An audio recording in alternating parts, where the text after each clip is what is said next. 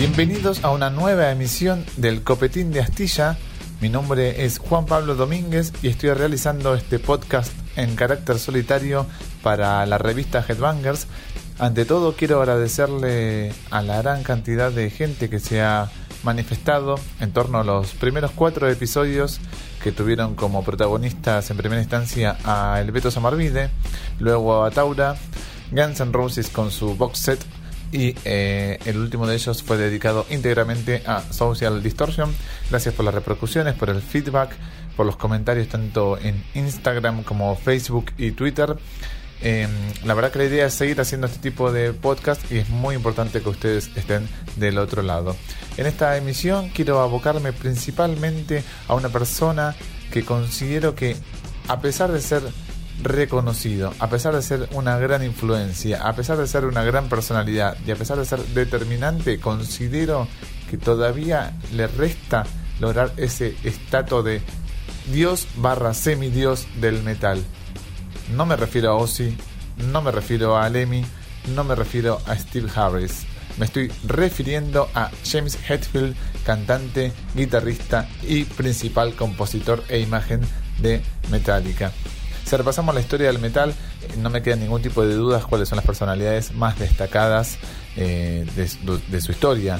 A ver, este, el tándem Ayomi Osborne, si quieren, por el lado de Black Sabbath. Halford, me parece que es quien se erige con las mayores em, miradas en el ámbito de Judas Priest. Eh, Dickinson barra Steve Harris con Maiden. Mm, Dimebag barra Phil Anselmo Pantera, si quieren. Dave Mustaine. Creo que Mustaine tiene muchísimo más este, cariño y protagonismo y prensa en la Argentina que en los Estados Unidos, no me cabe ninguna duda de eso. No sé si está tan reivindicado y valorado allí en su país de origen. Y bueno, no quedan muchos más, ¿no? Queda Lemmy em, y paremos de contar. James Hetfield claramente integra ese lote y no así Lars Ulrich. ¿Por qué? Y Lars, este, sí, es la contracara de James, es su partener, es su media naranja. Pero Hetfield es quien definió, define y va a definir el sonido de Metallica de aquí a la historia, a la posteridad. Em, y el otro día me preguntaba, estaba escuchando los primeros discos de Metallica luego de, de algún tiempo. Conseguí las reediciones en vinilo del sello del sello de Metallica, Blackened Records Metallica hace unos años compró su catálogo. Es una inversión que bueno le va a durar toda la vida. Al sello discográfico le, compró los masters de sus discos y por primera vez en la historia remasterizó sus placas. De ellas me conseguí Kill Em All, Red Lightning y Master Puppets en vinilo. Y los estaba escuchando a ver qué diferencia tenía con los anteriores masters de las ediciones, no originales, pero reediciones de los originales, ¿no? Nunca habían sido remasterizados, como les dije, los estaba escuchando. Y me preguntaba, ¿de dónde había salido Hetfield? ¿Qué le impulsó a hacer esto? Porque mm, si bien em, las influencias, él se encargó de, manifestar sus influencias públicamente. En su adolescencia era muy fan de Aerosmith, luego fue, muy fan de UFO, um, Lizzy, Ted Nugent, eh, ¿Qué más? No sé, Lynn Skinner es un gran fan. Pero ¿cómo llegó después el tipo a, no sé, con 20 años aproximadamente, a colgarse la guitarra y sonar como sonó en Kill Em All? No sé, en No Remorse, por ejemplo, en Whiplash. ¿De dónde sacó esa mano derecha incendiaria? Eh, ¿De dónde obtuvo esa personalidad inmensa, gigante? Para hacerse cargo del micrófono del modo en que se lo hizo, porque la evolución de Hetfield como cantante es una de las mayores evoluciones de un cantante en la historia del metal. Eh, repasen rápidamente sus cantantes favoritos del metal. Prácticamente todos empezaron cantando bien o del mismo modo o con la misma eh, mismo tono y fueron empeorando. No sé, se me, vamos uno rápido, no sé yo, Sebastián Bach. En pocos años se destrozó la garganta. Hetfield está en la vereda opuesta fue ganando peso, fue ganando personalidad, fue ganando talento a medida que fueron pasando los años. Volviendo a las influencias de James, él bien dice que también haber escuchado o sea, Motorhead, este, Merciful Fate e incluso ACDC le marcaron la tónica para, para ser un guitarrista rítmico, ¿sí? su destreza mayor, la rítmica. Pero no contamos con el gran aporte que tuvo Dave Mustaine en sus comienzos, en los comienzos de Metallica, quien no solo componía, sino que se hacía cargo de los solos, era guitarrista líder y también era el que hablaba entre tema y tema. Si ven shows viejos de Metallica, van a notar, que entre tema y tema no es Hetfield quien se comunica. A ver, sí, se comunica parcialmente, pero también Dave Mustaine tomaba el micrófono y se comunicaba con el público. Y también en las entrevistas, las primeras entrevistas que tuvo Metallica, al menos las que fueron registradas en video, se lo nota a Mustaine como muy entusiasta y como por ahí demasiado breborrágico lo cual se traduce en que la personalidad de, de, Mustaine era vallazante. Lo sigue siendo, tal vez, no sé, ya es una persona mayor, pero en, esos, en esa juventud, en esos comienzos de Metallica, Mustaine era una planadora y según él mismo fue quien le dio la confianza necesaria a los Metallica para componer o para que empiecen a componer sus primeras canciones. De ser así, eh, Mustaine, muchísimas gracias porque sacaste lo mejor de Headfield y en pocos años te pasó la, planadora, te pasó por encima. ¿Por qué? Porque si bien es cierto que hay temas coescritos por Mustaine en Metallica, tanto en Kill Em All como en Ride the Lightning del año 1984, ninguna de esas canciones se apega a lo que después hizo Mustaine en Megadeth. Incluso con The Four Horsemen, que es uno de los mayores aportes de Mustaine como compositor, luego fue versionado eh, por Megadeth bajo el título de, The Mechanics, que era el título original de la canción, y en otra velocidad, en otro plan musical. Mustaine es más apegado a, a la velocidad y Hetfield es más apegado al groove. Eh, que en esos primeros años de Megadeth no se lo definía a veces por trash metal, sino se le decía a veces speed metal también.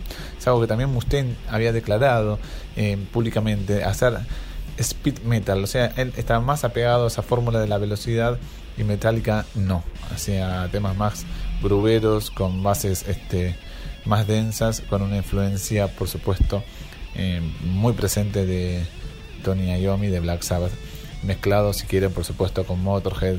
Eh, Venom y está la faceta punk también de, ese Headfield de los comienzos influenciado por GBH influenciado por Anti-Nowhere League y no sé, me parece que esa, esa, ese costado no lo tenía Mustaine.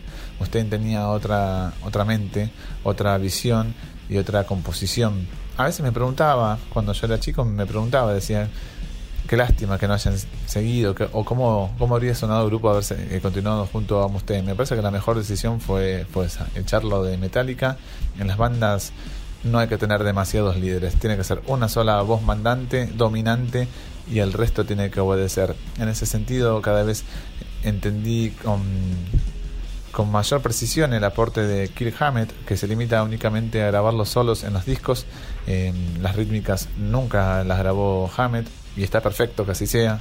Si vos tenés el mejor violero rítmico de la historia de la música, palmo a palmo con Keith Richards y Malcolm Young, tenés que permitirle que le grabe las violas, el no te metas en el medio. Y bueno, eso es un, un laburo que aceptó eh, desde el primer día Kirk Hammett y es mérito suyo también eh, aceptar su rol de no diría empleado pero sí sí de compañero y, de su rol funcional a lo que es un grupo eh, por supuesto en, esos comienzos también está Cliff Barton un bajista extremadamente virtuoso, para muchos un guitarrista, o mejor dicho, un bajista que se desvivía por ser guitarrista, pero que en la faceta compositiva era determinante, sobre todo en los arreglos y sobre las tablas. Y en la batería, Lars, eh, que tal vez nunca se haya destacado por su destreza, y me estoy refiriendo a la parte técnica, pero sin dudas le dio una personalidad enorme al grupo. O sea, cuando un baterista toca de tal modo como tocaba en lo comienzo, todo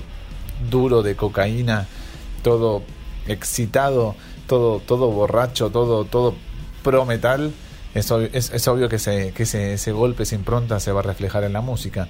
Retomando, eh, Hetfield es la figura inevitable, la referencia inevitable de Metallica, ¿por qué? Porque compone, porque canta, porque también hace las letras. Hay que ver, siempre, miren lo que voy a contar, recuerdo esas primeras conversaciones con Hugo García hace 20 años año 1998, 1999, cuando hablábamos por teléfono, cuando todavía no nos habíamos conocido personalmente, y yo le preguntaba, Hugo, ¿vos sabes bien qué papel cumple Lars al momento de la composición en Metallica? ¿Será el encargado de las letras?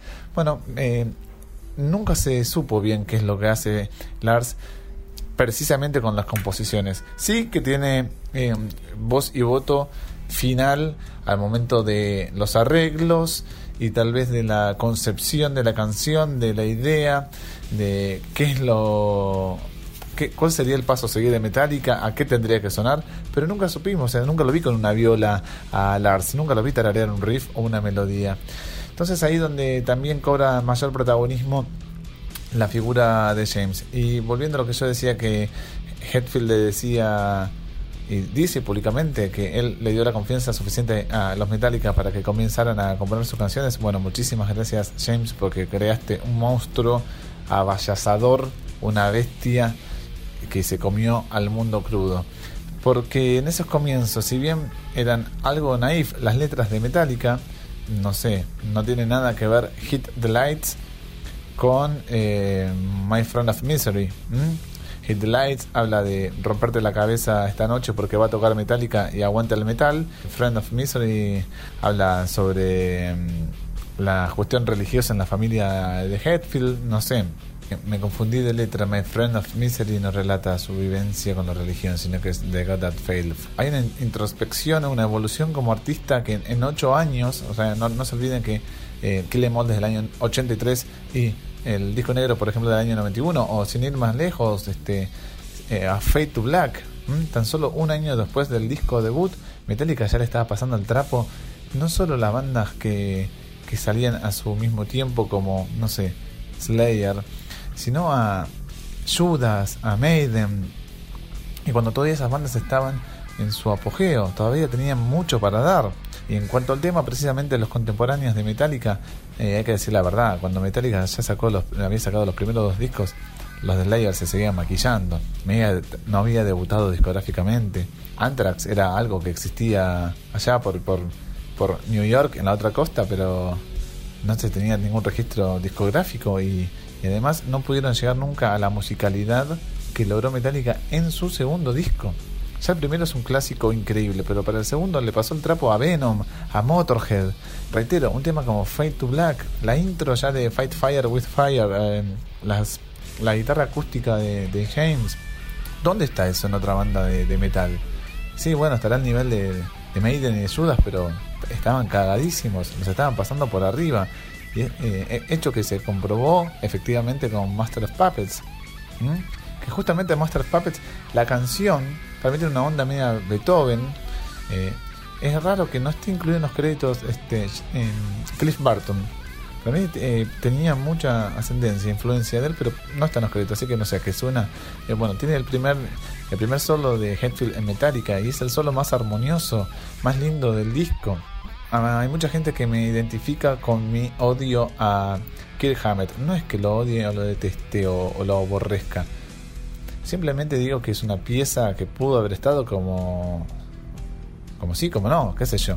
Eh, no, es un guitarrista determinante en el sonido de Metallica. Sus solos eh, son acordes a lo que una banda trash necesitaba. Pero fíjense cuando solía Hetfield, son los momentos más climáticos de los discos. No sé, en Nothing Else Matters también hace el solo él, que es un solo sentido. Bueno, el solo más logrado también de ese disco es el de, el de Hammett en The Unforgiven, también muy, muy bueno y capaz su mejor solo. Y en los discos con Barton también solía bien, por supuesto. En One también hace lo que tiene que hacer. En One, en Unjustice for, for All, eso quise decir. Eh, denota su, su gran técnica, su velocidad, pero le falta ese, sentimiento que tiene Hetfield al momento de tocar la guitarra. Y es también muy, muy loco que haya pensado en que no era un buen cantante y haya pensado en, en abandonar su rol como cantante e incluso le ofrecieron su, su puesto a John Bush, que por aquel entonces era cantante de Armored Saint eh, y años luego cantó en Anthrax. Bueno, hoy de nuevo está en Armored Saint. Eh, es un cantante del carajo y bien dijo John Bush, John Bush eh, rechazó ese ofrecimiento. Increíble, ¿no?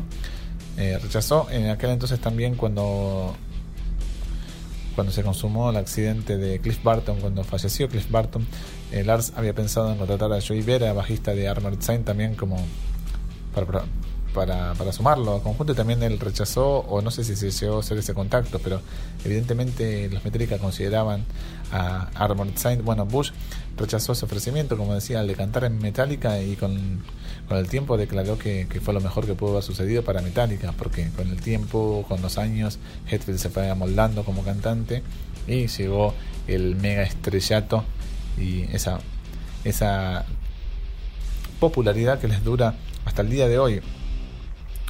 Pero retomando el concepto de, eh, de, James eh, como cantante que, que, ganó ese, ese fuego sagrado. Está bien, reconozcamos una cosa, para el disco negro ablandó la milanga como pocos, ¿eh? porque esa es otra cuestión. También es medio, medio, medio problemático, es medio polémico. Eh, me pasas de hacer de Short Straw y después me tirás eh, de Unforgiven. Bueno, está bien, te la dejo pasar porque es un temazo, pero es, raro, ¿no? Eh, pero nada, eh, en, tres años eh, también creció vocalmente y es obvio que cantó distinto y es obvio que sus contemporáneos no tuvieron esa evolución. a los Slayer no les quedaba otra que decir que ellos nunca, nunca ablandaron su propuesta, que nunca este, siguieron una corriente, pero al mismo tiempo llegaron un techo para mí con Seasons in the Abyss y no lo pudieron pasar. Eh, y tiene una trilogía perfecta y después se tuvieron que medio como reacomodar. Mustaine vocalmente nunca logró el impacto que logró Hetfield. Eh, no sé, tal vez el único se le acerca un poquito a Chuck Billy en su evolución como cantante, en sus matices, porque eso también tiene James, matices al momento de cantar. Eh, no se me ocurre otro cantante de su generación que haya sido tan versátil como, como James. Y al día de hoy, si ven un show de Metallica, van a ver que el tipo canta como la puta madre. O sea, en ningún momento tiene un decaimiento físico, un decaimiento de su performance con la guitarra. Y quieran o no, sus temas eh, siguen estando buenos. Siempre fue muy celoso de la privacidad de Metallica. James se permitió hacer algún tipo de colaboraciones, ¿no? Supimos la de la de Corrosion of Conformity, la de Danzig, pero siempre su mente estuvo centrada en Metallica. Y hoy en día con este apego a las redes sociales que tienen los músicos, eh, está alejado de eso. Incluso lo estoy siguiendo en Instagram, por ejemplo, no sé, a todos. Eh, Lars está bastante figuretti y su actual esposa está recontra figuretti y James tiene otro perfil, ¿no? Ni su familia tiene redes sociales, por lo menos yo no, no me enteré y él no maneja las redes sociales como que, como que no se, no se apega a la gilada. Él hace la suya y la suya es la que pegó eh, con su look eh, en los noventas más eh, lindante a la de un cazador, a la de un redneck norteamericano que la de una estrella musical. Y también pegó eso en la gente. tiene influencia, no es un influencer, pero tiene influencia. Es el prototipo de gente que nos saca una buena sonrisa cada vez que la vemos. Aún así, no sé si tiene el carisma o la presencia, por ejemplo, de Ozzy. Quiero decir, no veo remeras con la cara de James Hetfield por la calle, ya no las veo más, las vi durante un tiempo. Y sí veo de Ozzy, sí veo de Lemmy. Eh, todavía le falta ese eslabón para ser un dios sagrado del metal. Tal vez esto me esté refiriendo únicamente a nuestro país, pero sin dudas que se lo merece. Tiene estatus, su espalda es lo suficientemente ancha como para bancarse esa etiqueta, ese rol. Y obviamente que sin él Metallica estaría en decadencia. yo suelo pensar cuando lo veo en vivo, digo, bueno, a ver hasta cuándo podrá mantener este nivel de ejecución, este nivel de tecnicismo, de, de impronta, porque no es fácil, ¿eh? Por más que parezca que se la está llevando de arriba, ya debe tener como 55 años este James y tiene que estar machacando noche tras noche, manteniendo eh, un nivel, un estatus mínimo de 10 puntos. Tiene que estar 10 puntos para arriba porque si no ya empezaría a generar suspicacias y es algo de lo cual él nunca se ha caracterizado. Eh, recuerden también cuando hubo el inconveniente con Napster, no se no se metió en ese puterío que sí se había metido Lars. Lo veo como un poco medio. Este. ajeno a todas esas cuestiones extra musicales. El tipo se preocupa más por la música. Eh, me gustaría, me encantaría que algún día saque un disco solista. Yo siempre digo que él se muere de ganas de ser Mike Ness. Lo digo hace tanto que miren, después se terminó cortando el pelo, haciendo un juego las patillas y los tatuajes, eh, vistiéndose tipo. Eh, estilo Ness de Social Distortion. Eh, y también digo que se que muere ganas de hacer un disco country, o sea, lo, manifestó en Mama Set del disco Load. Bueno, me encantaría que de toda esa mezcla, de todas esas combinaciones, saliera algo. Eh, si tienen Spotify, pueden entrar al usuario de Metallica, van a ver que James tiene una playlist disponible todos los integrantes de Metallica hicieron una playlist, pero lo veo más abierto musicalmente, lo veo como muy enamorado de muchas cosas, de muchos géneros, muy lejano, por supuesto, aquel eh, James fanático de Discharge, únicamente de, ese palo musical, pero sin duda que aprendí mucha música también de, él, de sus remeras, y es un tipo que siempre se dedicó a hablar muy bien de sus, de sus grupos predilectos. Lo veo como un tipo serio, eh, y que le rindió, le rindió siempre homenaje a sus influencias, sin ir más lejos a Misfits, por ejemplo. Eh, creo que ahí, a un paréntesis, creo que ahí está uno de los vínculos más directos en su tono de voz, este, la influencia de Glenn Danzig, que a su vez está influenciado por Jim Morrison, ¿no? Pero eh, es tal vez una de sus influencias más, más directas al modo de, de comprender, a un modo de comprender por qué canta de este modo, por qué canta de este modo James. En fin, ¿cuántos guitarristas y cantantes como él conocen en el metal. ¿Cuántos había antes de él? ¿Cuántos? En serio, ¿cuántos guitarristas y cantantes había en el metal antes de James Hetfield? ¿Cuántos hubo después al nivel de James Hetfield o este que se le asemejen? Y estoy pensando, mm, de nivel de popularidad, por supuesto, no estoy hablando porque sería dificilísimo. Yo creo que después hay que em, irse de nuevo para Pantera, para Phil Anselmo, no sé cuántos más. Eh, después el metal, por supuesto, se fue para, para otros para otros rumbos, no sé, si quieren Korn, pero tampoco hay un cantante guitarrista. Su legado es enorme, no lo vamos a discutir, eh, lo estamos justamente hablando en este momento. A quienes influenciado, yo creo que influenció a todo el metal. No puede ser que una banda hoy se cuelgue una guitarra para hacer metal y no, no esté influenciada por Metallica. Yo no sé cuántos guitarristas están influenciados por Kirk Hammett es una locura, porque si pensamos en el tándem de, de, de ACDC, de, de Angus y Malcolm, eh, yo creo que los dos fueron parcialmente, proporcionalmente influenciables en posteriores generaciones, tanto rítmicamente Malcolm como este guitarrista líder Angus. En Metallica no sé cuántos violeros eh, dicen estar influenciados por Hammett, debe haber, pero estoy seguro que hay un porcentaje aún mayor que admite haber sido influenciado por Hetfield Hetfield es un número uno. Hetfield para mí está al nivel de Ozzy, Lemmy y lo tenemos con vida. Y la verdad que todavía no sé, es como que en las redes no veo que la gente que lo tenga muy endiosado y tal vez, bueno, el día que, muera vaya a suceder, no sé, esperemos que, que, sea en vida, que reciba todos los halagos y, y bueno, lo, eh, lo, veo muy, muy, muy bueno cuando hace los, los, los, las pruebas de sonido con Metallica, los ensayos en realidad, en el camarín antes de, salir a tocar. Lo veo muy extendido, con, con, muy buena sintonía y lo veo muy concentrado y muy pendiente de las nuevas músicas que están saliendo, lo cual también habla muy bien de él, sí, que no está en otra. No es que se ancló y ya está, abandonó todos, desenchufó, sino que sigue estando ahí presente. Quiero agradecerles a todos ustedes por haber llegado hasta aquí, por estar escuchando este especial dedicado a James Hetfield y quiero también decirles a los queridos lectores que mes a mes bancan este producto llamado Headbangers, que con el código que encuentran en la última, en la última revista, con tapa en Ozzy Osbourne, hay un, un, código, con ese código pueden ingresar a contenidos exclusivos de la revista Headbangers, para ellos hay un adicional que van a escuchar a continuación. Un saludo.